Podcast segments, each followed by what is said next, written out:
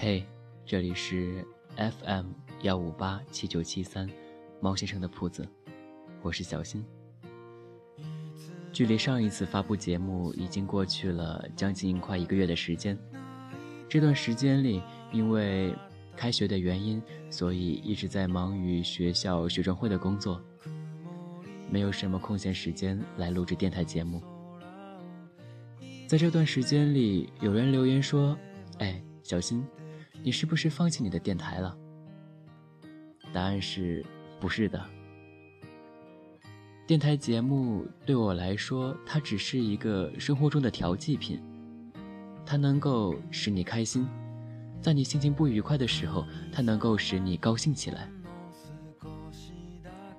所以说，电台，录制电台，它只是我的一个兴趣爱好。当然了。我也不会因为这个原因而去放弃它。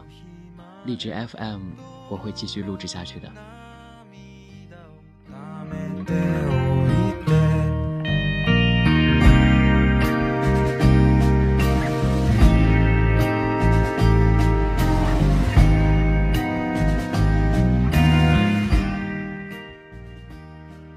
今天带来的文章来自小北的公众号。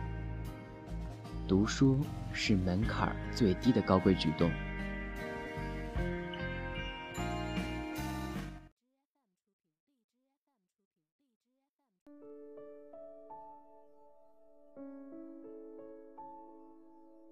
读书是门槛最低的高贵举动。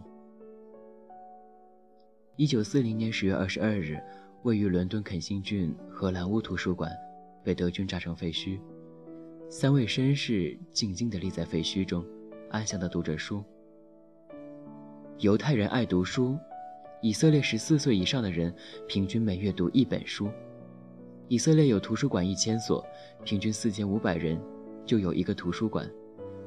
仅四百五十万人口的以色列就有一百万人办有借书证。在人均拥有图书、出版社及读书量上，以色列位居世界第一。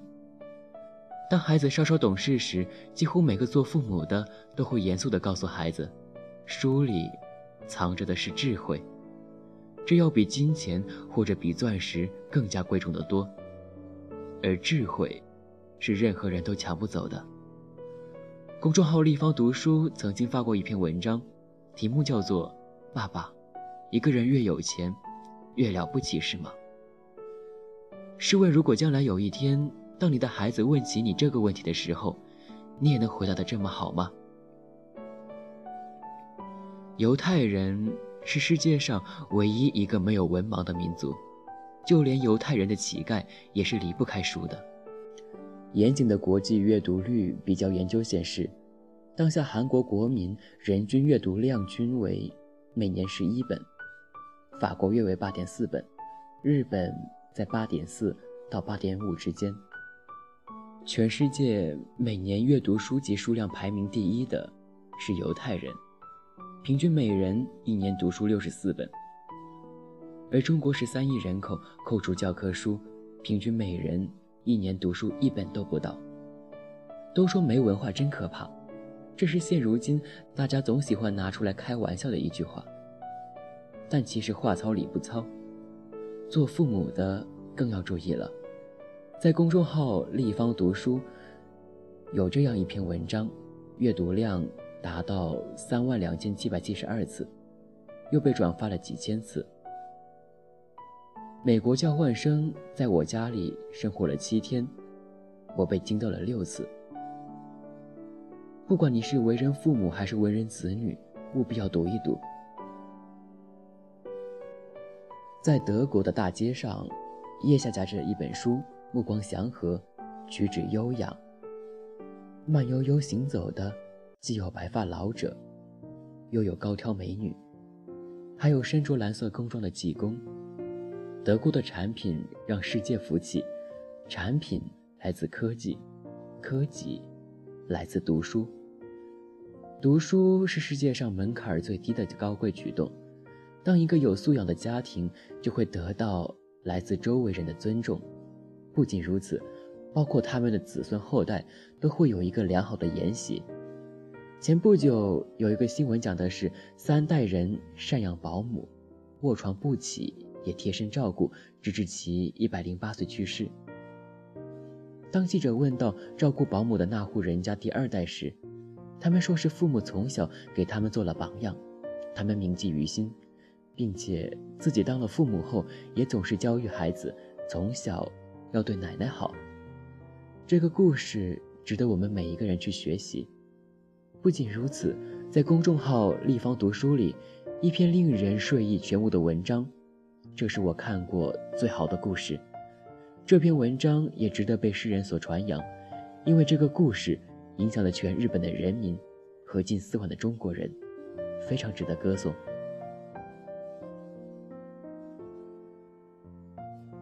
如果世界上有天堂，那应该是图书馆的模样吧。只要付出一个汉堡的钱，便可以得到一个作者在那段岁月里倾尽所有的心思与时间，还能提升自我的修养。怎么想都是自己赚到了。相信你一定会爱上读书的。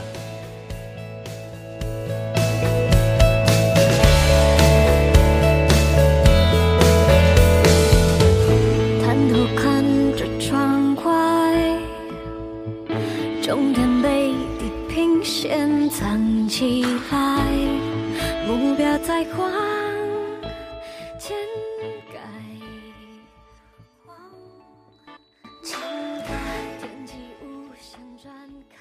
感谢就聆听，这里是 FM 幺五八七九七三猫先生的铺子，我是小新。